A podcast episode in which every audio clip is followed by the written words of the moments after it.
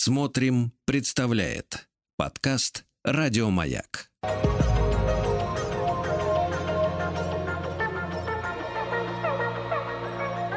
Сотворение умира. Дорогие мои, здравствуйте. С вами Артем Новиченков. И вот идя на эфир сегодня, я себя поймал на э, давно забытом чувстве, так скажем. Сегодня мы будем с вами обсуждать Мерсо, то есть героя романа Альбера Камю «Посторонний», и который раз, э, приближаясь к разговору о Мерсо и о постороннем, я почему-то впадаю в непонятное мне состояние э, какой-то такой печали или скорби, уж не знаю, как это назвать, совершенно мне непонятно. Я не знаю почему. Когда первый раз я его ощутил, это был год 2015 или 2014, 14 скорее, я э, читал лекцию по Камю, и вот впервые испытал это ощущение. Мне стало как-то так, так, так тяжело, вот. Я прям помню это ощущение. Это была лекция про экзистенциализм в целом, про Сартра и про Камю. 8 лет назад, получается. Осенью где-то было. Но вот сейчас это чувство, оно какое-то иное. Возможно, сегодня получится с ним разобраться. Почему размышления о Мерсо и о философии Камю вот, меня вгоняют в такие чувства. Не знаю, может быть, вам это знакомо. А, мне не кажется, что это то, что Сартер называл тошнотой или экзистенциальным кризисом, а нечто иное. Вот, может быть, мое личное, а может быть, знакомое и вам. В любом случае, можете поделиться. 967 103 5533 мы сегодня по традиции разыгрываем книгу. Это э, будет книга Альбера Камю от издательства СТ, но не посторонний, конечно, а два его главных больших эссе «Человек бунтующий» и «Миф о Сизифе». Мы так или иначе будем к ним обращаться. Мне не хотелось бы делать из нашего разговора лекцию об экзистенциализме, тем более мы с Владом много об этом говорили. Хочется поговорить о Мерсо, об этом персонаже, о том, почему Камю, например, называл его Христом, которого мы заслужили. И вообще, как такой персонаж вырос, из чего он вырос.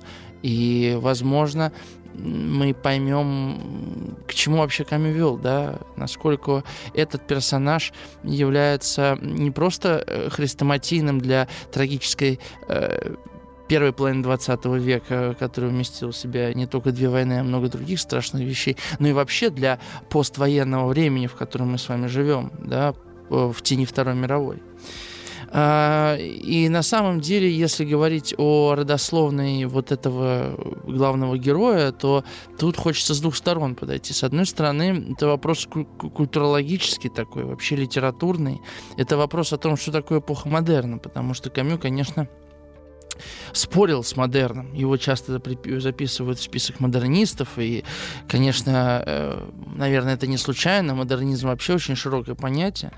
Но э, в чем там суть-то была? Да? Дело в том, что э, вот в начале 20 века, да и на рубеже 19-20 века, ведь человек лишился не только традиционного значит, общества, в котором существует Бог, в котором существует иерархия, да, что рухнуло после Первой мировой войны окончательно, я про иерархии говорю, да, империи и так далее, так э, человек лишился много чего другого, да, например, Маркс, марксистская идея представляла человека как вот экономическую единицу в глобальной экономической системе.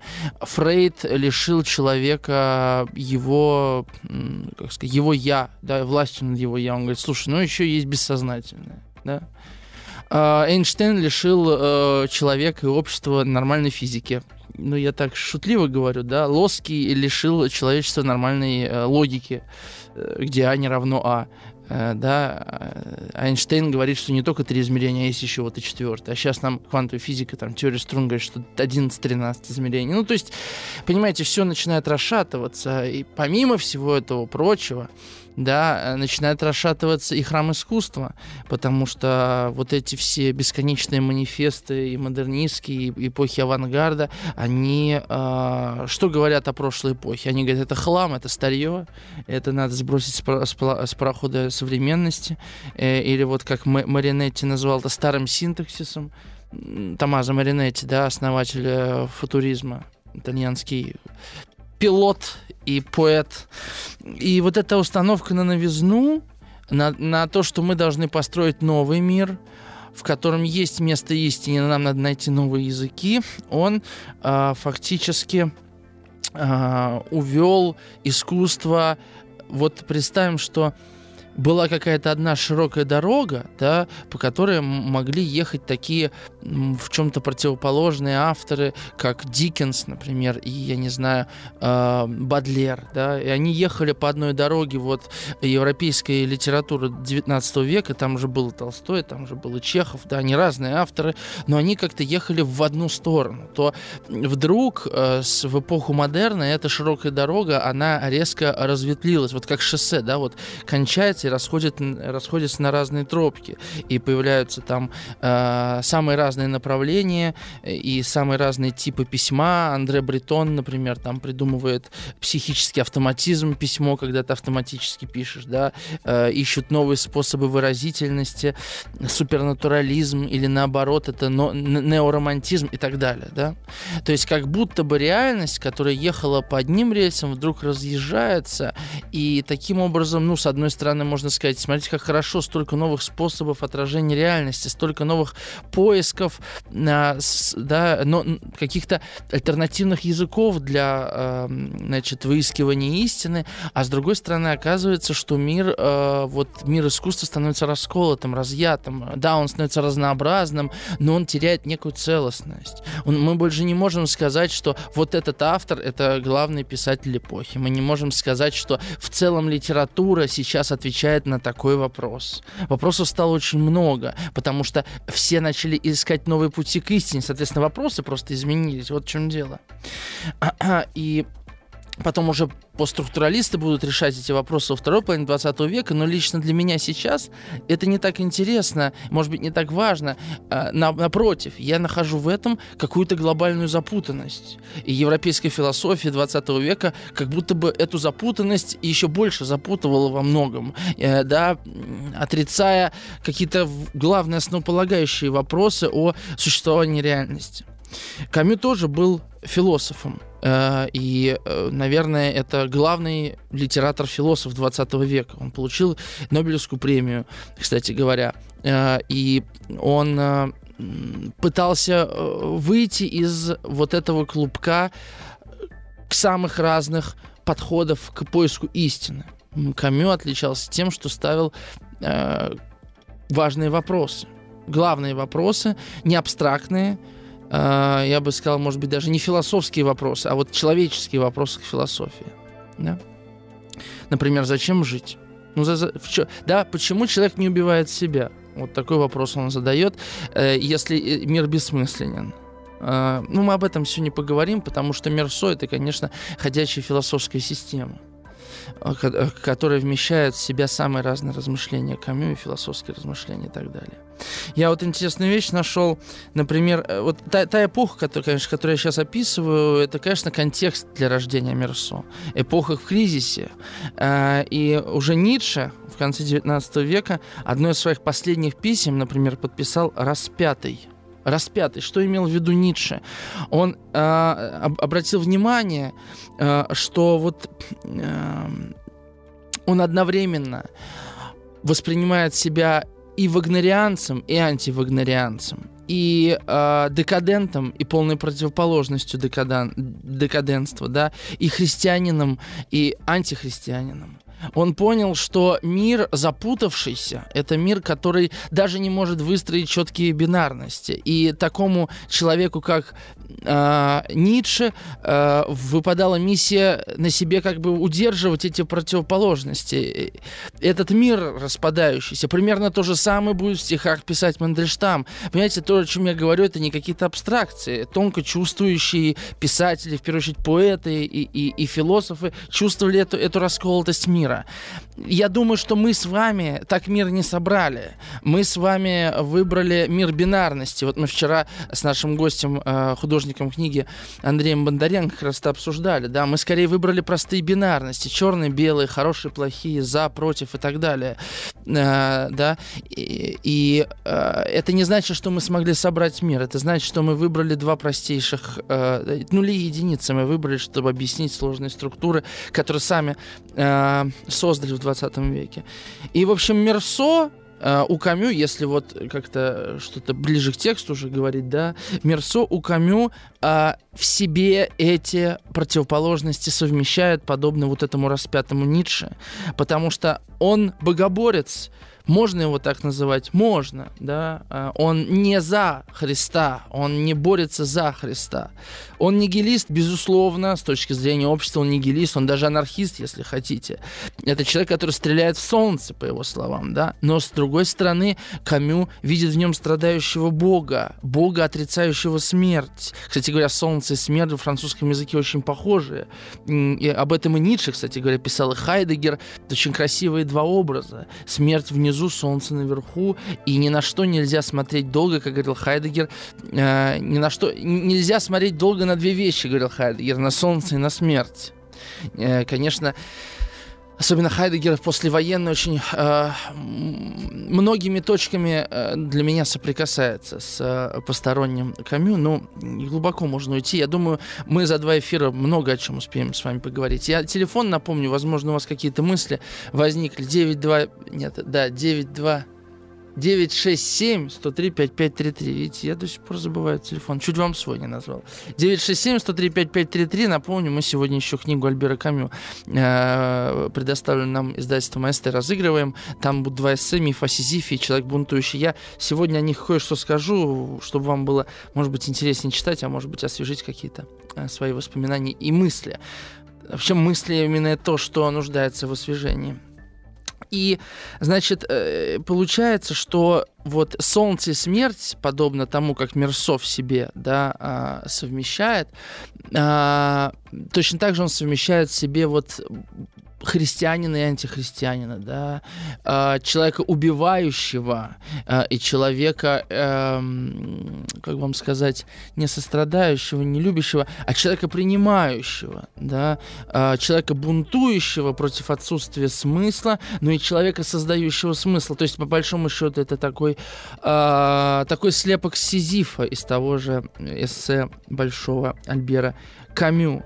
И получается, что, э, возвращаясь да, к началу этого получаса, э, модернизм, который отрицал культуру как нечто цельное, как нечто э, идущее общим путем, а, это форма отрицания, это, конечно же, такая форма, ну, это нарциссический жест, который, поэтому, поэтому так много в модерне пародийного, поэтому так много э, перевоспроизводства того, что было. Э, по большому счету, часто постмодерн э, вот, отличают от модерна тем, что у, у, у постмодерна много черного юмора, пародии, да, там э, автоцитирования и так далее, но мы все это уже с вами встретим в том или ином изводе в модерне. Да? Постмодерн, конечно, это какая-то очередная итерация эпохи модерна. Вот. Это с одной стороны, да, то есть э, Мерсо как герой нового типа, да, подведем небольшой такой промежуточный итог. Мерсо как герой нового типа, который пытается э, позвонки столетий да, в себе удержать как бы не парадоксально, может, это не выглядело, да, потому что для многих читателей Мерсо совершенно шокирующе себя ведет, неадекватно человеческому существу. А вот, с другой стороны, Мерсо это, конечно же, уже э, ребенок военного времени.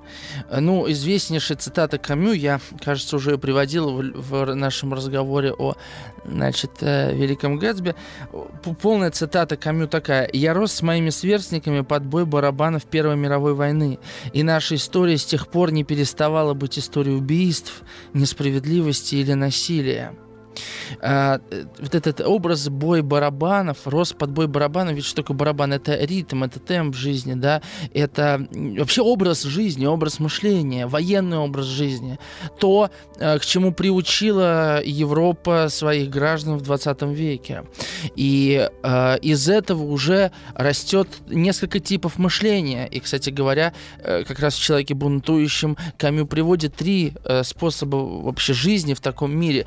В мире, где царит война, не может быть смысла. Это первая такая э, предпосылка. А следовательно, как себя вести? Он говорит, первый способ это самоубийство. Ты просто уходишь из этого мира и все. Второй способ это смирение. Ты принимаешь, и ну, для кого-то это будет э, сты, стоицизмом, для кого-то это будет формой э, такого слабого Э, отношение, ну, как бы, слабый поступок, да. А третий способ — это путь Сизифа, да. Если мир бессмысленен, значит, я тот, кто эти смыслы должен порождать. А, так что э, это не просто отвлеченная от жизни философия. Для Камю вопрос о самоубийстве был одним из самых первостеп... из главных вопросов всей его жизни. Эм, в его эссе об абсурде а, у него есть отдельная замечательная главка в э, мифе о Сизифе. Я, может быть, сегодня оттуда кое-что прочту, где он вот прямо об этом рассуждает. Ну хорошо, если ты не можешь ответить на вопрос о смысле жизни, почему ты продолжаешь жить? Вот что спрашивает Камю. От, из, из страха? Или из-за чего? И этот вопрос, который э, вот так категорично до Камю, пожалуй, ставил только Сюрен Киркегор, датский философ, который, естественно, очень сильно повлиял не только на Камю, но и на э, всю философию экзистенциализма. Не только. Вот. Э, и вот этот, да, вот с одной стороны, искусство, которое разрушает цельность, я так грубо скажу, с другой стороны, это военное положение. Военное положение как образ мышления, да. Потому что я понимаю военное положение не только как свод каких-то законов, правил, указов, да. Военное положение — это положение, на котором находится человек. И если происходит мобилизация, а человек не мобилизован, не идет на войну, но очень боится этой мобилизации, он уже мобилизован внутри. В том смысле я говорю, что невозможно а, избежать страха. Страх — это и есть то, что э, то, что с тобой происходит. В этом смысле человека невозможно мобилизовать, если он не боится. Понимаете, о чем я говорю? То же самое, что человека невозможно заставить бояться, если в нем нет э, причин для этого. Я к тому, что человек боится сам. Вот, вот к чему я веду. Ну, напишите мне что-нибудь, ваши мысли. 967 103 5533. Может быть, у нас чат сломался. Нет, при, пришел, пришел сообщение от Нины из Калининграда. А как вы относитесь к Некрасову? вот такой вопрос. Нина, я обязательно сделаю эфир по э, кому, кому, кому на Руси жить хорошо. вот. И, и, и там э, возьмем всех, это, сколько там, семь мужиков, всех семерых мужиков возьмем, вот об этом поговорим. К Некрасову я отношусь спокойно, э, у него есть потрясающие вещи, вот. Я не знаю, как вообще вот вопрос, как вы относитесь к кому-то, но мы не были с ним знакомы, могу так ответить. Да, значит, э, дальше пойдемте, да. А, вообще, кстати, модернистский, слово модернистский, это же переводится как современный. И вот это еще один момент, я сейчас так намечу. До эпохи модерна европейцы вообще люди не думали о себе как о том, что они живут в современности. Подумайте над этим. Да? Что такое вообще современность? И как, вы думаете, это, это нас формирует? Пишите 967-103-5533. После современных новостей мы вернемся. Вот я вот оставил вас со словом «современность». Да? А, нам же сложно, наверное, с вами представить, как это когда-то люди жили и не думали о своем времени как о современности. Ну, мы, наверное, даже об этом не задумываемся просто, да? Но ведь что такое современность? Современность это то, что по сути своей вообще абсурдно. Абсурдно. Даже буквально. То есть, если я современный человек, то я живу как бы со временем, ну, одновременно со временем, понимаете? Получается, что э, и, а люди, которые не современны мне, они как бы из времени, значит, выпали. Вообще современность, само слово, говорит нам о том, что есть только здесь и сейчас. Другого времени нет. Это позволяет нам быть очень высокомерными по отношению к нашим предкам, по отношению к тем эпохам, которые были. Мы можем рассуждать о 90-х, например, как об эпохе, э, не знаю, там, э, наивных людей, или о 60-х, как о романтиках. Мы любим вообще вот такие, как бы, да, э, вешать клише и называть как-то эпоху, смотреть на нее сверху вниз, потому что если появляется категория современности, современности или современности, как я люблю говорить, это в другом каком значении, э, появляется и некая линейность времени, что, ну, ведь существует идея прогресса, только благодаря идее прогресса может появиться идея современности. И получается, что когда я говорю о современности, я получаю власть над временем. А получить, когда я могу власть над временем? Когда я чувствую себя хозяином этого времени. А как я могу чувствовать себя хозяином этого времени? Только если не будет кого-то другого, кто на это время будет претендовать. Например, не будет Бога. И вот эта идея отсутствия Бога, идеи современности, мне кажется, идут рука под руку. Потому что мир, покинутый Богом, и утрачивающий вместе с ним смысл, по мнению и художников эпохи модерна, и авангарда, и второй половины 20 века, это как бы связанные вещи, это мир современный. Вот когда мы откажемся от того, чтобы мыслить о себе как о современных людях, да, модерновых людях, тогда мы, э, тогда мы, возможно, вернем смысл какой-то. Это такие у меня размышления. Вот. Дело в том, что модернизм открывает абсурд как э, качество этой реальности. Да, абсурд это свойство реальности с точки зрения модерниста. Вот что интересно. Эм, мы часто сегодня шутим про абсурдность мира, про абсурдность политики, про абсурдность новостей. Но вместе с тем э, мы производим этот абсурд. Э, производим его в соцсетях, производим его, когда просто читаем э, средства массовой информации или смотрим их. Мы впустили в себя этот абсурд. И не случайно Франц Кавка становится все более и более популярным. И не случайно он стал ключевой эпохой, э, ключевой фигурой этой эпохи, эпохи модерна. Хотя он не был модернистом, по сути своей. Потому что все то невероятное, чудовищное, ужасное, что мы видим в произведениях Кавки, оно вдруг становится правдоподобным жизнеспособным, э, естественным для нас. Хотя все равно, то есть мы как бы не обращаем внимания на некий даже зазор искусства. А, и вот, естественно, да, моя задача сейчас, почему я обо всем об этом говорю, хотя мы еще даже ни строчки из постороннего не прочитали, да, это вот как-то описать ландшафт. Описать ландшафт размышлений Альбера Камю, а, размышлений эпохи. То есть то, что тогда, да, ощущалось как острые вопросы, абсурдность мира – Сегодня уже не обсуждается как острый вопрос. Люди сидят в телевизоре и обсуждают реальность серьезно, а не как то, что может быть абсурдно. Хотя бы задуматься об этом, что это действительно может быть абсурдным. Да? Что кто-то может, например, сейчас сидеть а, перед микрофоном и рассказывать про абсурдность мира, это же тоже в своем, своего рода абсурдное совершенно занятие. Понимаете, это как бы такой луп, да, в, в, из которого сложно вывалиться, потому что сама речь об абсурде, она тоже абсурдна. Подобно Сизифу, который тащит свой камень. Это абсурдное занятие, абсурдное. Что может спасти Сизифа? И Камю отвечает, только если Сизиф увидит собственный смысл в этой бессмысленной работе.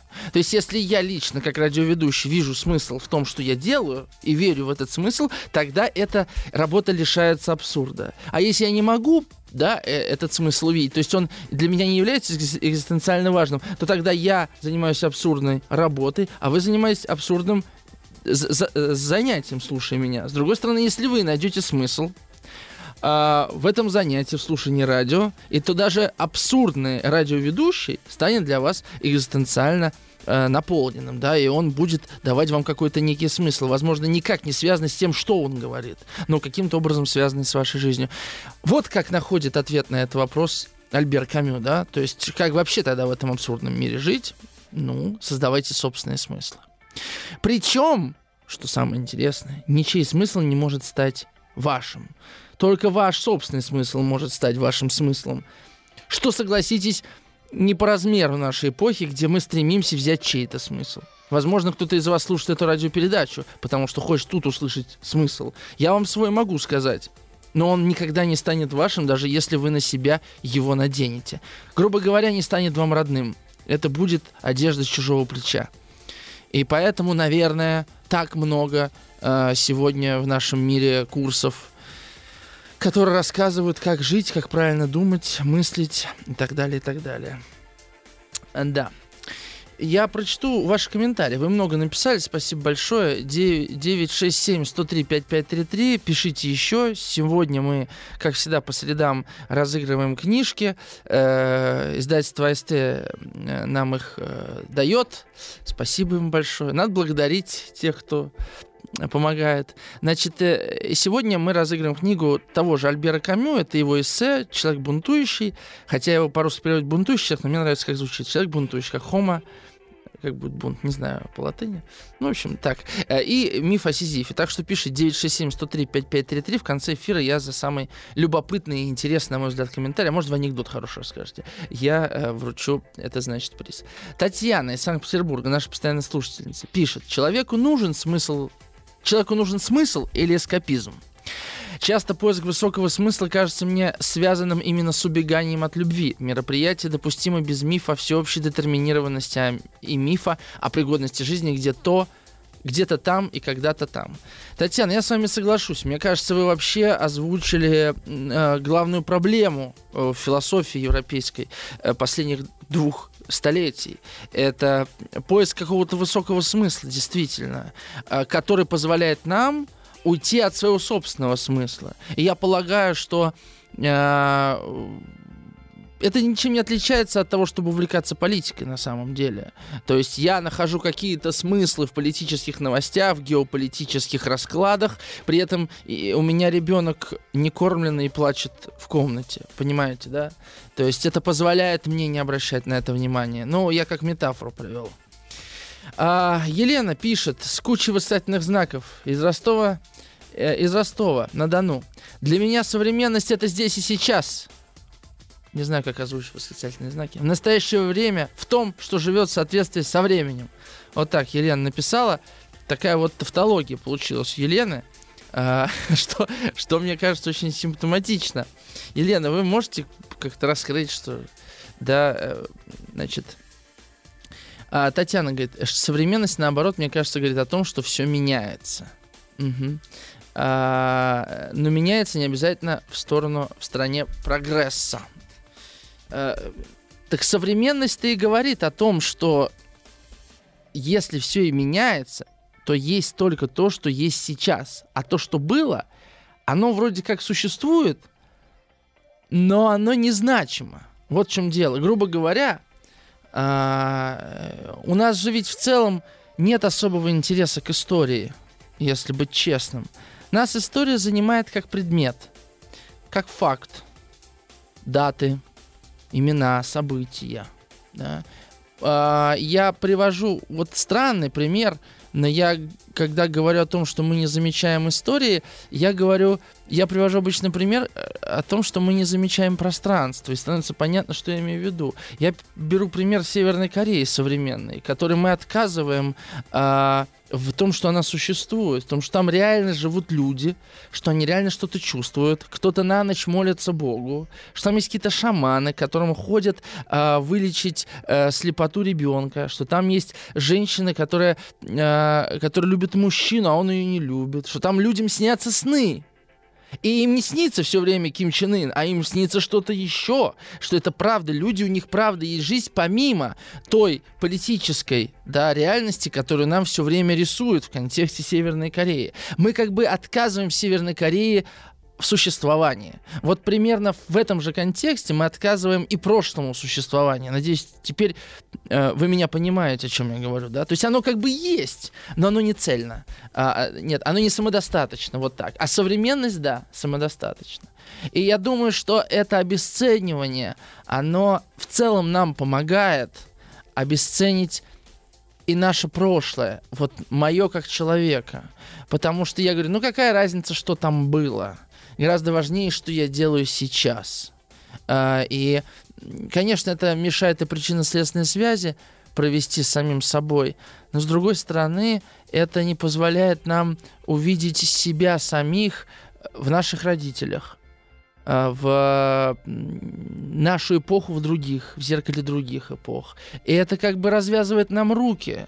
Как говорил э, вот цитата из Камю, «Все дозволено Ивана Карамазова единственное выражение свободы». Это цитата Камю. Потому что Камю говорит, смысла нет, если, то человек одинок, а значит человек является мерилом морали. Сам человек. Кстати говоря, конечно же, это и про нашего сегодняшнего кумира, героя Мерсо. Мы о нем еще поговорим, не переживайте. Я Заболтался, как всегда. 967-103-5533. Э, Пишите ваши комментарии. Вот э, Татьяна пишет. Мне кажется, абсурд не в мире, а в нашем восприятии мира, не совпадающего с подробностями личных представлений о нем. Татьяна, э, Татьяна, я думаю, что кроме нашего восприятия больше ничего не существует. Нет никакого мира вообще. Есть только наше восприятие мира. Потому что если убрать всех людей, будет ли существовать мир? Ну, будет. Но кто будет его воспринимать тогда? Поэтому я думаю, что только голое восприятие и больше ничего не существует. Возможно, это по-буддистски, но я вот в это верю. Вернемся после небольшой рекламы.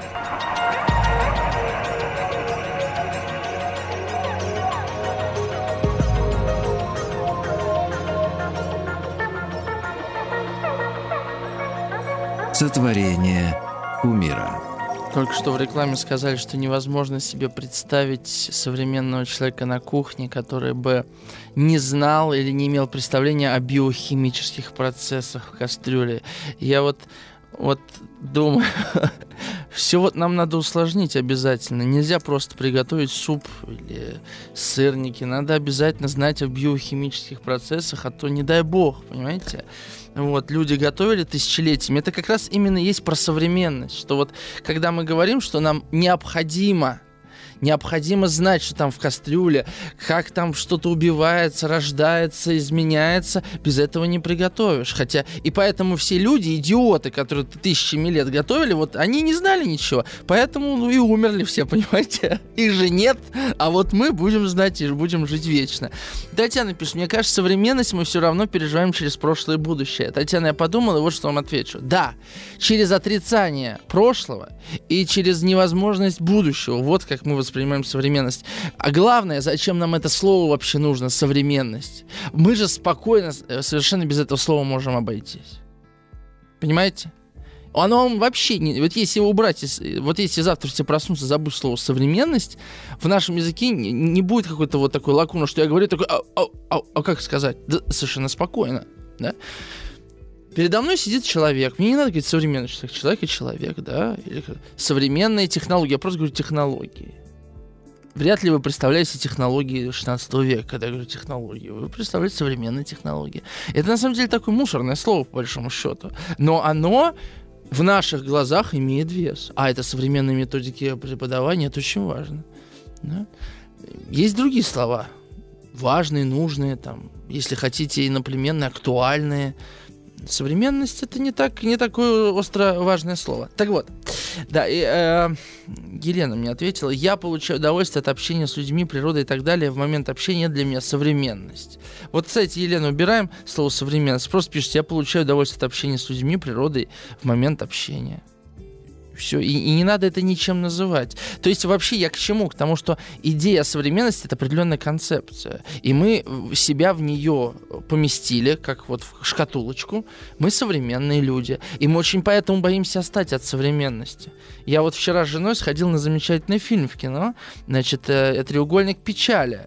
Э, Эстлунда очень любопытно, очень хороший фильм, вообще все фильмы Эстланда смотрел. Сходите, это, в общем-то, массовое кино, но это не глупое, это очень глубокое кино. Это такой слепок современности. И вот Эстланд рассказывает в интервью, что как устроена мода. Люди вынуждены покупать, ну, богатые люди, новые-новые коллекции, чтобы не выпадать чтобы не отличаться от других. Они, потому что они хотят отличаться от других. Чтобы не отличаться, чтобы быть в, в, да, как-то в духе времени, да, как-то с, в ногой, с шагом во времени, как то фраза-то?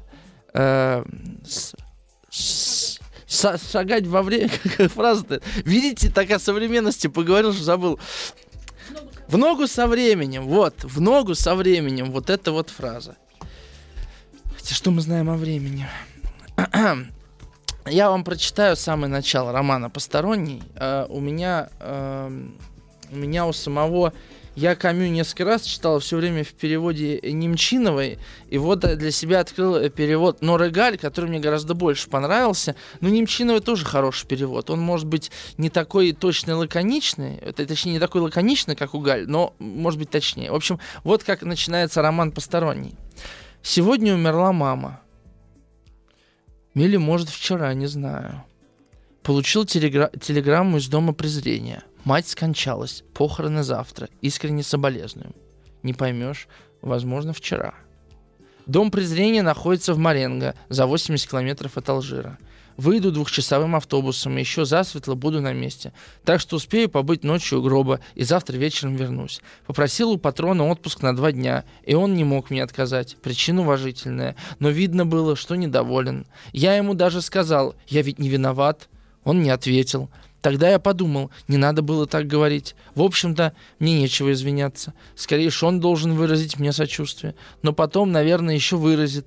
Послезавтра, когда увидит меня в трауре. А пока еще не похоже, что мама умерла. Вот после похорон все станет ясно и определенно, так сказать, получит официальное признание. Вот так начинается роман. я, честно говоря, когда первый раз прочитал вот эти строчки, я просто обомлел. Меня это поразило. На меня произвел текст тот самый эффект, который и, и замыслялся Камю. Вот этот телеграфный сухой стиль, где рассказано о смерти самого близкого для меня в данном случае мать, да, человека. Мне там было лет 17, я читал. И меня поразило, что это может быть так. С, Мерсо сразу же невозможно симпатизировать. Как человек, у которого умерла мать. А ты еще думаешь, ну, наверное, может, он в шоке. Или, может быть, какая-то маска. То есть наш мозг начинает, как знаете, вот э, про Грегору Замза, который обнаружил, что он насекомый. Ты думаешь, ну, может, не насекомое, может, это сон, может, им показалось, может быть, на самом деле это метафора и так далее, гротеск. Нет, насекомое. И тут ровно то же самое. Мать умерла? Ну да, умерла. Ну, умерла мать. Ну что, да? И, э, и вот это совершенно было поразительно, потому что по ходу текста понимаешь, нет, он такой, он другой. И после первого прочтения я совершенно, я, я конечно, ничего не понял. Э, как можно быть таким чудовищем? Камю создает текст, а условно текст делится на две части. Первая часть это э, такой субъективный взгляд на э, Мерсо, э, где нам рассказывается история, как бы от третьего лица, условно, но через Мерсо, через его призму восприятия. А вторая часть это фактически вот уже после того, как его осуждают, это такой судебный протокол, если грубо говорить. Это такая фиксация того, что было более объективное часть, да, и мы уже смотрим на Мерсо с такой человеческой точки зрения, э, с той точки зрения, которую э, читатель выбрал, на самом деле, с самого начала, потому что сочувствовать это нормально, скорбеть это нормально, а быть спокойным, э, не играть на ожиданиях общества, это ненормально. И вот как Мерсо идентифицирует себя, чем Мерсо отличается и что в нем такого-то от Христа, мы уже в следующем части с вами поговорим.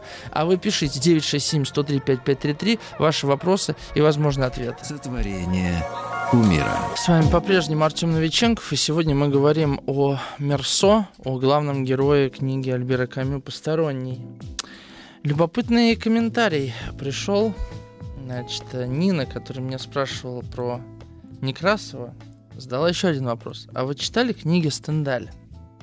Я сначала Нине думал ответить, да, читали, а потом вот какую интересную параллель заметил, что э, если мы сравним с вами композиции красного и черного и постороннего, то мы встретим с вами две абсолютно идентичных композиции двух французских писателей, разница жизни которых была, ну, творчество, во всяком случае, сто лет, да, разница там, 30-е, 40-е годы 19 века и 30-40-е 20-го.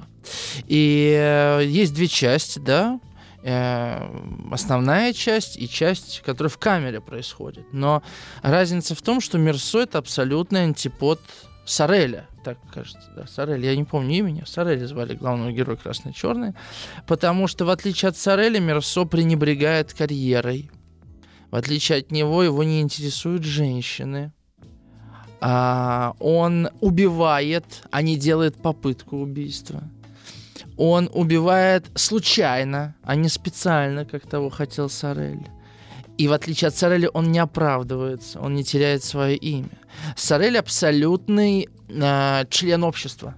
Он ведет себя так, как общество ждет, как он себя да, должен вести. И вместе с тем у обоих есть а, какая-то романтическая черта. Они связаны как-то с природой особенно, а, тонко ее чувствуют. А, кстати говоря, и отношения с Богом у них совершенно противоположные. Сорель, э, как я помню, Библию знал, Ветхий Завет там наизусть, и перед всеми, э, перед всеми выступал фактически с этой Библией, и социальный капитал себе так нарабатывал. Мерсо вообще не заинтересован в социальном капитале. Он совершенно асоциален, э, и его не интересуют вот эти... То есть, грубо говоря, в современном обществе Мерсо ничего не могли бы продать. Реклама на него не действовала бы. Вот. Я даже сомневаюсь, был, был бы у него смартфон или нет. Если мы вспомним с вами Гида Бора, если вы читали «Общество спектакля», то, конечно, Мерсо — это человек, который отказывается играть в спектакле. Вот и все. И в этом смысле а, все это общество из Мерсо делает мученика. Из Мерсо фактически делают святого.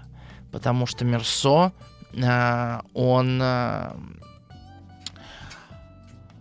он не... Ну, он вообще-то вскрывает систему, судебную систему как таковую, да?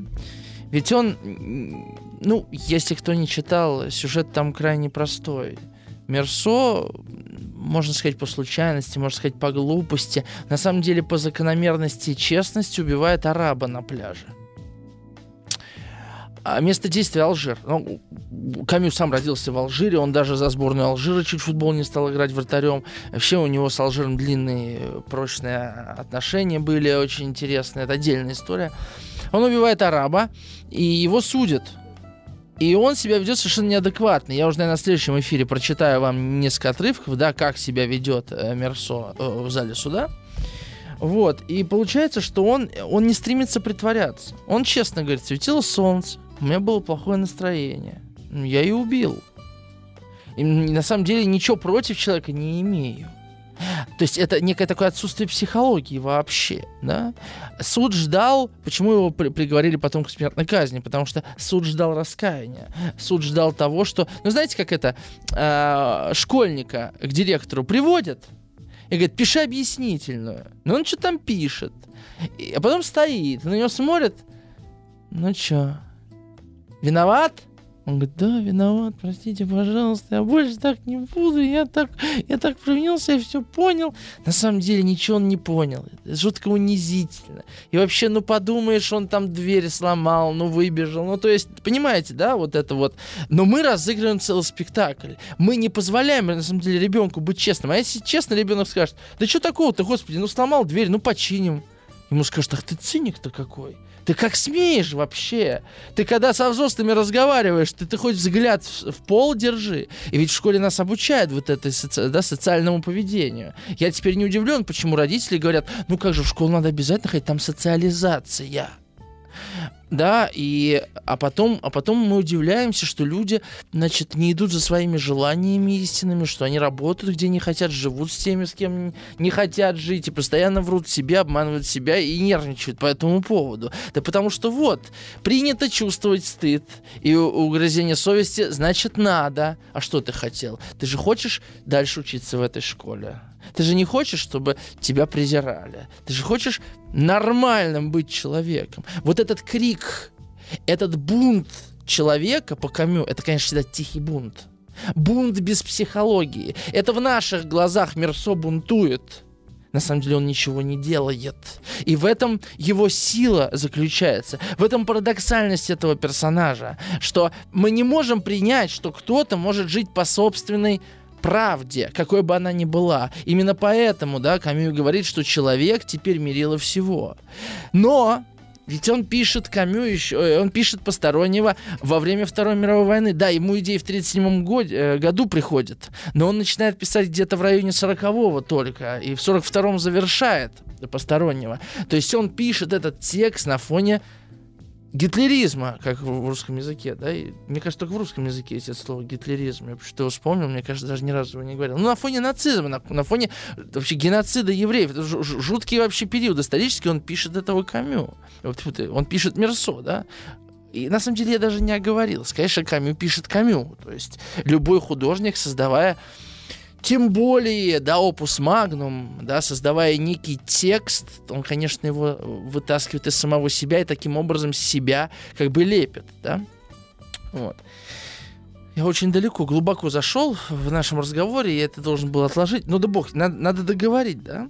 И получается, что так как Мерсо не притворяется, так как он откровенен, в глазах других он даже циничен в этом, в этом откровении, да, то закон который ждет от него других слов, другого поведения, он превращает все э, намерения и интенции Мерсо в нечто противоположное. То есть он на, на самом деле разоблачает не Мерсо, которому, э, которого приговаривает к смертной казни, он разоблачает собственное нежелание взглянуть на вещи прямо. Ведь что суд судит, да? Убийство человека. Почему ты убил? Наверное, ты был в состоянии аффекта? Наверное, ты был пьян? Может быть, есть какие-то смягчающие обстоятельства? А ты говоришь, слушайте, ну, просто мне было так на душе хреново, что я взял это и сделал. И все, и конец разговора. Кто будет такого любить? Кто будет такого принимать? Вот, а, и получается, что наше общество, оно само а, в себе заключено. У нас есть негласные правила, нормативы, которые прописывают и наше поведение, и наши слова. И человек, который менее послушен, даже менее послушен, воспринимается, конечно, как бунтарь. То есть давайте сравним, например, Мерсо с Чацким. Вот Чацкий. Чацкий — это же ходячая психология. Он хочет все изменить, исправить. У него есть вызов. Мерсо это ничего не интересует, ему это не важно, он сам за себя ответственен. Он же не отказывается от содеянного. Да, сделал, да? У него нет вот этой э, взгляда на самого себя, как на меня посмотрят, а, а, а, а, как, а что обо мне подумают. И поэтому он свободен. И получается, что Мерсо, который совершенно обычен, человек, который не претендует на героизм, в отличие от Чацкого, у него нет ничего героического, он согласен умереть. Умереть за правду да, и получается, что вот это ожидание смерти, это мы уже на следующем эфире с вами поговорим о второй части, да, э, о суде, о том, как он сидит в камере, о разговоре с священником. Кстати говоря, советую вам прочитать рассказ «Стена» Сартра в следующем, в следующем нашему разговору. Вдруг вы уже Камю читали, а Сартра «Стену» не читали. Это отличный текст, контрастирующий, да, в чем-то с а, текстом Камю да, и вот это ожидание смерти становится для него только приобретением. Я сегодня с Ваге разговаривал по телефону на этот счет, и я вот, э, Влад рассказывал про книгу, про э, современные российские тюрьмы, где люди приговорены на пожизненное заключение. Кстати, я не знаю, в тюрьмах слушают радио «Маяк», вот там работают или нет. И, в общем, что интересно, что ведь э, там э, у многих людей, сидящих 10-20 лет, случаются откровения. Они приходят к Богу, они приходят к истине, по большому большому счету, как это не абсурдно, именно там они освобождаются. Именно там они приходят к истине. Представляете, как это, как это потрясающе. И мне вспоминаются Соловки. Сталинский, да, лагерь, где совершенно невероятное э, происходило, где люди занимались геологией. Э, Флоренский там, например, был, где люди издавали газеты, люди вели невероятно увлекательные беседы да, и о Боге, и о судьбе человечества. Ну, беседы, которые э, наверное, дороже, может быть, всего того, что мы имеем, что, что имели советские граждане, э, живя здесь, на воле. То есть там происходила какая-то невероятная жизнь, но это была тюрьма. И вот это совершенно поразительно. Достаточно почитать Шаламова. Да, Шаламов рисует самыми, пишет самыми разными красками, но иногда там такие страницы, что ты понимаешь, господи, вот это возможно там, где нам кажется, что там ад – а там это тоже возможно. Это, кстати, к нашему разговору о Северной Корее, что жизнь, она, в общем-то, везде. И вот Мерсо, сидя в тюрьме, он, возможно, обретает то, чего он не обрел бы здесь. Но мы попозже еще об этом поговорим. Действительно, Мерсо становится героем. Ну да, да. А, я вот прочитал, да, я что-то заболтался опять. Ну, мне позволено, я радиоведущий. Значит, 967-103-5533, пишите ваши комментарии. Я напомню, мы сегодня разыгрываем книгу Альбера Камю, его эссе «Человек бунтующий и миф о Сизифе» от издательства СТ. Я в конце эфира выберу комментарии, кому эту книжку вручу. Пока почитаю то, что вы мне написали. Ирина пишет, современная применительно к человеку получается почти ругательно, некая изысканная форма эгоизма. Вот Дарья мне написала большой комментарий. Дарья, ну я вот не понимаю, э, что я вчера сказал. Вот вы можете как-то конкретнее, э, пространнее написать? Я просто не очень понимаю, не знаю, что вам ответить. Татьяна пишет, это мода на переживание моментов, только здесь и сейчас идет против подростковой природы и вообще уникальная возможность проживать единовременно и прошлое, и будущее, и настоящее, и осмысливать их в отношении друг к другу. Как же можно читать стихи, слушать музыку, если ты не учитываешь предыдущее слово или ноту? А вот это, кстати, интересно. А, ведь стихотворение мы можем прочитать, музыку можем послушать. Соответственно, для нас современность — это не мгновение, это какой-то период времени. И вот что современностью называется сегодня? Это история с какого момента до какого? Понятное дело, что если мы будем спрашивать там социолога, он скажет, ну, это же достижимое понятие, может быть, длинная современность, короткая, там, это, это вот политический какой-то этап, или это экономический этап и так далее. Но вот как вы, кстати говоря, вот для вас современность что? Это с 2007 года? Или там с 91 года? Или для вас современность с 2018 или с 2022 или с ковид для вас современность? Вот что такое современность, да? И ответив на этот вопрос, мы попадаем вот в эту ловушку опять, понимаете? Опа, зафиксировали, а все остальное все, оно куда-то уходит. Но ведь мы не можем действительно эту линию провести, что я проснулся и сказал, а, все, слушайте, я модерновый человек. Я теперь принадлежу этому времени. Так. Дальше. Вот странный комментарий Санкт-Петербурга. Суть его такая. Суть про впечатление от книги. Ему девушка посоветовала, с которой он по интернету общался. Впечатление, ощущение, будто жую вату. Вот это самое точное. А, это вот э, слушатель Рашка его зовут в Санкт-Петербурге. Да. А, и это очень точно, потому что что там происходит? Про язык. Жан-Поль Сартер, как только вышла книга, он ее очень подробно разобрал. И он очень много писал о языке. В частности, вот он а, а, там синтаксис же максимально простой. Как будто бы, как Ролан Барт говорил, что это вообще детский стиль. Короткие предложения, э, значит, едва соотнесенные друг с другом по смыслу, такая вот фрагментарность. Э, и как э, Сартер называл языковые острова, то есть такое вот это островное произведение. Но что самое важное, это же не просто язык вот такой, да, это же что-то значит. Не случайно я вам об этом говорю. Что это, это значит? А что это значит? То есть это, во-первых, Камю впервые использовал такой прозрачный язык. Вы не встретите такого языка даже у минималиста э, Хемингуэя. У него всегда что-нибудь там будет, какая-нибудь финтифлюшка, сравнение, ну, да, э, здесь абсолютно. То есть то есть отсутствие вообще любого стиля. Вот вы говорите «жую вату». Именно так и есть. Жую вату. И, кстати говоря, поэтому зачастую постороннего очень сложно читать. То есть ты ждешь, что текст захочет тебе понравиться, а у него нет такой задачи. Текст абсолютно самодостаточен, как и сам Мерсо, как сам герой. А, и тут много тавтологии. Я вот вам прочитал первые два абзаца. Третий начинается. Итак, я решил поехать двухчасовым автобусом. А до этого написано «выйду двухчасовым автобусом». Ну, нормально, да? То есть мы не думаем о том, как мы выглядим со стороны, как, да, Мерсо не думает об этом, и сам текст не думает о том, как он будет прочитан. Понимаете, он свободен от читателя в этом смысле. А, то есть можно сказать, что это некое отсутствие э, вот это голое, сухое перечисление что-то рассказчикам, да, оно же, в общем-то, бессмысленно. Можно обойтись без этого? Можно. Но без каких мыслей мы можем с вами тоже обойтись? Да много без чего можем обойтись. Можно было эту мысль не думать? Да можно было не думать.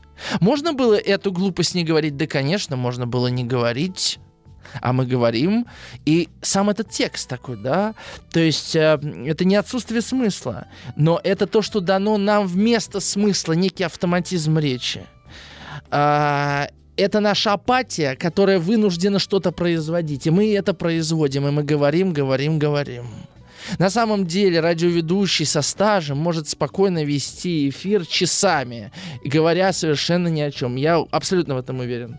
Учитель может вести уроки ни о чем, если это опытный учитель, довольно долго. Я думаю, что люди в целом могут работать на работе, ничего не делать довольно долго, производя полное впечатление работы. Да? Вот этот вот автоматизм жизни, а, неучастие в ней, как бы не игра в эту жизнь, это такая а, по, это не поза, да, это, это не фигура речи, это образ мышления Мерсо.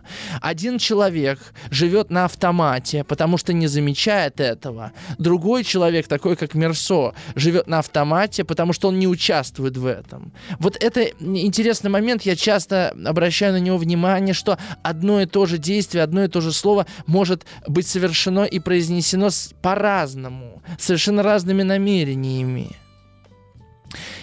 И это, знаете, вот, например, можно сказать «не хочу» ведь по-разному, так? Можно сказать «не хочу» с вызовом, потому что у тебя есть психология, потому что что-то есть причина. А иногда я просто не хочу. Какая разница? Почему я говорю «не, не хочу»? Это совершенно два разных «не хочу». И тот человек, которому ты говоришь, что не хочу, он обязательно почувствует, почему ты говоришь «не хочу». Кстати говоря, это я вот приберег для эфира с Владом, а, для другого, но я там еще раз повторю. Я думаю, что отличный тренажер «говорить не хочу» — это когда вам впаривают что-то по телефону, банковские услуги, кредиты. Вот там попробуйте говорить «спасибо, не хочу». Ну как же, послушайте, вы же не знаете. Внимательно все слушайте. Вам все говорят, ну что вы думаете об этом? Говорите, спасибо, не хочу. Без психологии, без позы, без игры. Вы же, если правда не хотите, да, не играйте в это. Не хочу и точка. Пусть они уже сами крутятся, пусть они встретятся с этим «не хочу», потому что на самом деле мы с «не хочу» встречаемся крайне редко. Вот Мерсо — это прекрасный пример нехотения, нежелания. И мне кажется, именно это и делает из него героя, не его поступки, а его не включенность в нашу нормальную психологию, отсутствие желания играть в это. 967-103-5533. Пишите ваши комментарии, уже много накопилось. Я вот как выйдем с новостей, я обязательно все прочту, на все отвечу. Спасибо, пишите.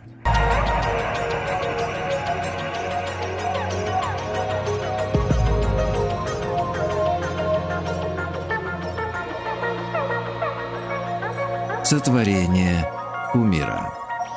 Ну что ж, продолжим. Вот, кстати говоря, эм, Дмитрий Калугин, который новый спорт читает, он такой заходит и говорит, ты вчера смотрел футбол? Он говорит, не, я этого Месси не люблю. Я говорю, ну а что, вчера, говорю, потрясающий матч он выдал. Он говорит, ну как может современный человек не знать английского языка? Я говорю, ну он же не лингвист, он футболист. Он суперзвезда. И вот опять современный человек. Вот это как бы такой маркер. Есть современный человек, то ты должен жить в городе, иметь смартфон, знать иностранные языки, быть в курсе событий, иметь подписчиков в социальных сетях, ну и так далее, можете накидать. То есть современность это как э, такой вот э, маркер, да, который говорит о том, накладывающий на тебя обязательства определенные. Пишите 967-103-5533. Э, Сегодня мы, э, у нас первая часть разговора о камюшном Мерсо. Вообще от камю прилагательное не очень э, получается, как киношный получается камюшный. Ну уж бог с ним. Пишите. Сегодня мы разыгрываем книгу Альбера Камю «Человек бунтующий. Миф о Сизифе». Вот эти эссе философские. Альбера Камю. А, значит, а, а, наш пользователь из Санкт-Петербурга уточнил, что он только я не Рашка, я Пашка. Оказывается, это была Пи английская, но извините, а буква Ш-то у вас русская. А, Владимир из Волгограда пишет. А, про работу, работая и не работая, очень точно. Уже третий месяц как. Но надежда есть на новогодние каникулы, что после них все встретится. Владимир. А, а, ну, я вам могу пожелать удачи, но э, я не думаю, что, что э, из-за прошедшего времени, из- из-за времени что-то вот так меняется. Меняется, мне кажется, в нас что-то. Ну, дай, дай вам Бог. А, Татьяна пишет, а разве Мерсо живет на автомате? Он просто не наряжает елку жизни искусственной мишурой. А, это хороший вопрос, Татьяна. Живет ли а, Мерсо на автомате или нет? А, вот э, Алексей из Приморского края пишет, здравствуйте, получается, Мерсо пишет тексты как выплеск энергии, не адресованные кому-то конкретно, из Уссурийска, вот, Алексей. Смотрите, я и вам, и Татьяне попробую ответить. А, Мерсо, безусловно, вот что касается письма, он пишет как автомат. Не художественно, не логично, не пытаясь понравиться. А какая самая часто повторяющаяся фраза в этом романе? Это мне все равно. Ну, все равно. Ну, а, то есть, э, можно ли сказать, что он пишет на автомате? Да. Можно ли сказать, что он живет на автомате? Я думаю, что тоже да. Вот это и выделяет Мерсо из плеяды тех героев, о которых мы с вами давеча вообще говорили, прежде говорили. Почему? Потому что Мерсо — это герой, который не может быть героем. Обратите внимание, ведь э, он, ну, обычно у героя есть какие-то желания, стремления, какие-то потребности. Что у Мерсо есть то, что он хочет? Это желание, э, что ему не безразлично, это радости плоти. Еда, сон, э, секс, отношения с Марией. Все, больше его ничего не интересует. Автоматический персонаж на самом деле. Героем его делает не, не его поступки, мысли, слова. Его делает общество. На самом деле Камю, на мой взгляд, в постороннем описывает совершенно удивительный способ создания героев в 20 веке. Как сделали, как говорил Ахматова про Бродского, рыжему делают карьеру. Ведь Бродский был неизвестный практически поэт, из него сделали поэта, да. Вспомните, э, например, э, запрещенно они в России, не знаю, Пусирают, да, и их танец в храме Христа Спасителя. Ведь они были почти никому неизвестны. Из них сделали антигероя, для кого-то героя. То есть на самом деле современные средства массовой информации и политические системы нуждаются в подобных героях. Камю создает персонажа, у которого нет никаких шансов стать героем книги, но общество делает из него мученика, как я говорил. Мы живем в таком мире, а, которое, собственно, ну, нуждается в антигероях чтобы подчеркнуть правомерность и правильность своей системы. Это наша как бы э, кровная необходимость как общества. Иначе как мы будем чувствовать себя на правильной стороне? Нам нужны неправильные. Поэтому, а, поэтому, собственно, и Гедебор описывает подобные структуры в обществе спектакля, потому что человек, который хочет сорвать спектакль, он тоже участвует в спектакле. Человек, который просто мыслит спектакль как нечто серьезное, он а, уже становится э, действующим лицом. Пишите, что вы думаете на этот счет. 967 103 55, э, значит, 3-3. Да. И посмотрите, а, собственно, Мерсо а, сложно назвать анархистом. Да, вот нам хочется видеть в нем человека, который идет против системы. Что вот он, ему безразлична смерть матери, потому что он вот такой. Он, он, э, ему безразлична смерть человека, потому что он вот такой, да. Это наша типичная, привычная и нормальная логика читателя. К Мирсу она неприложима. Потому что он не такой. Он вообще никакой, вот в чем дело.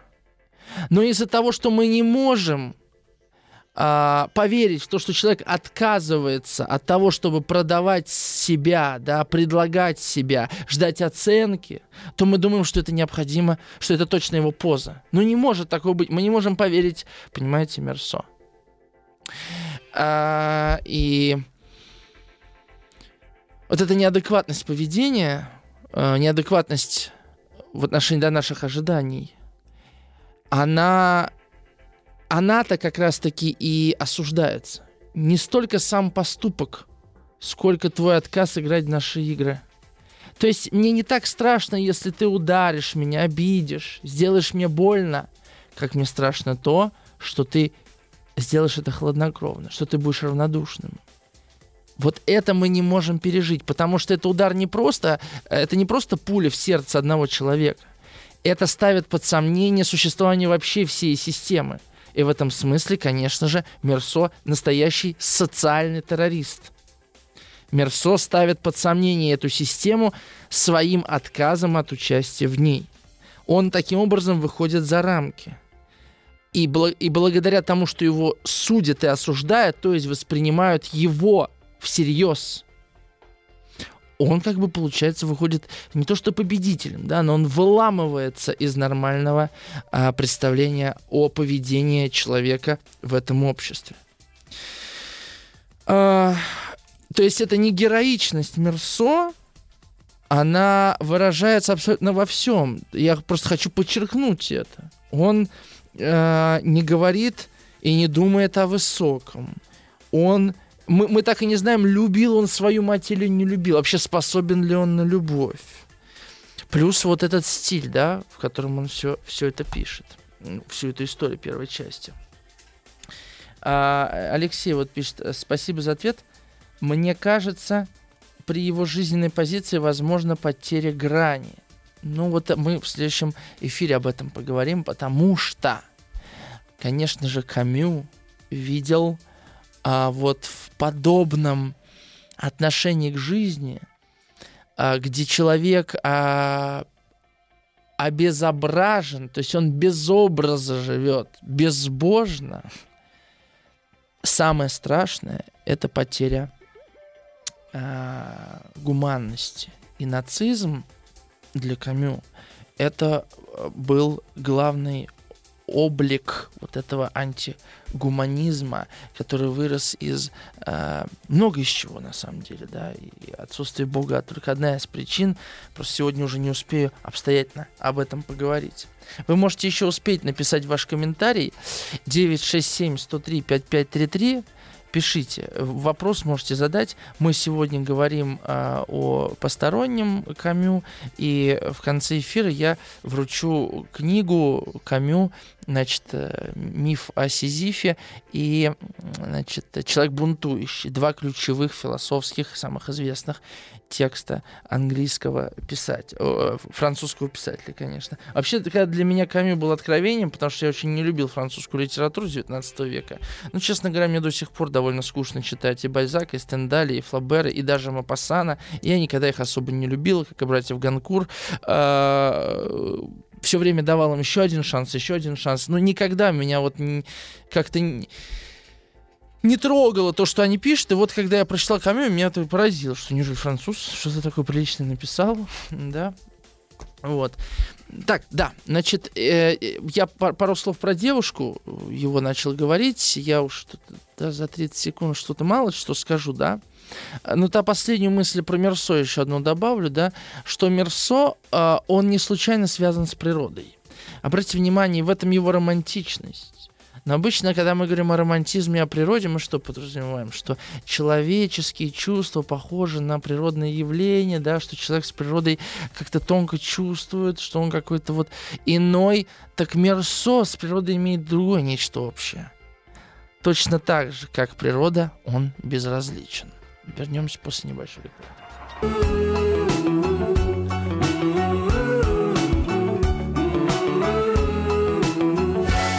Маяк.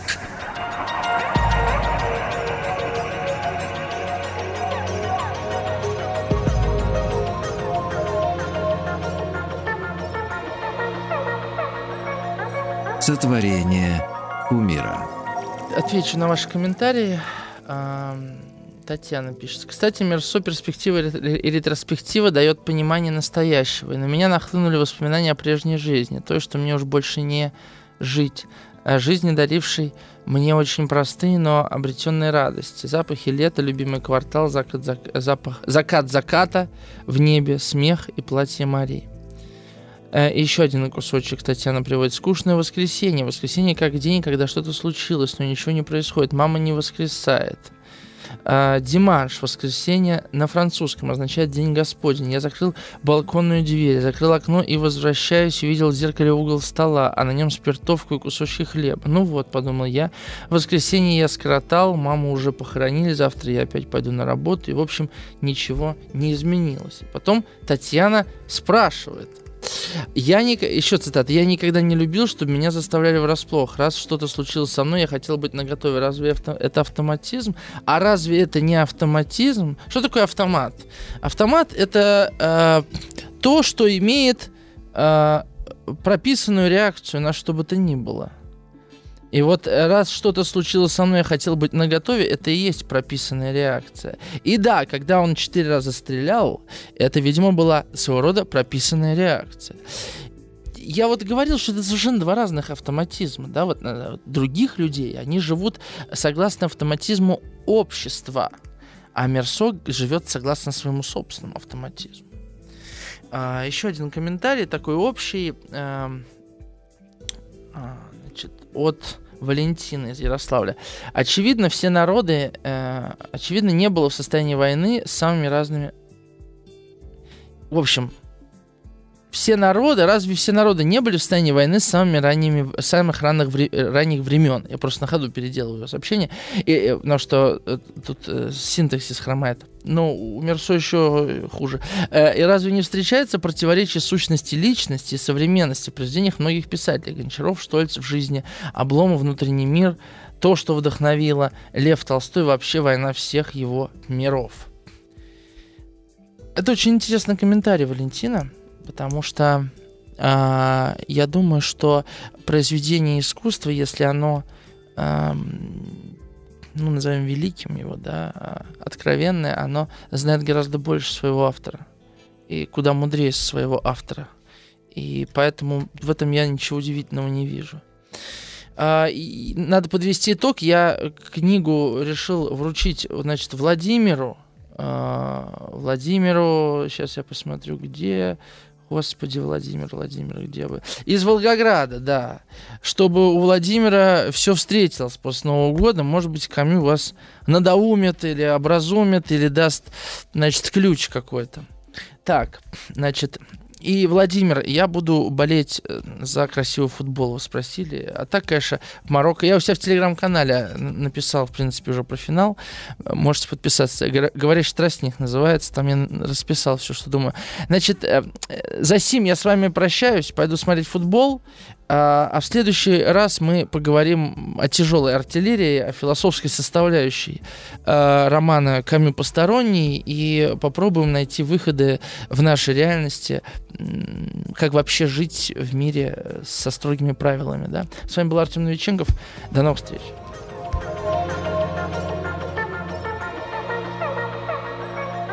Сотворение умира. Еще больше подкастов «Маяка» насмотрим.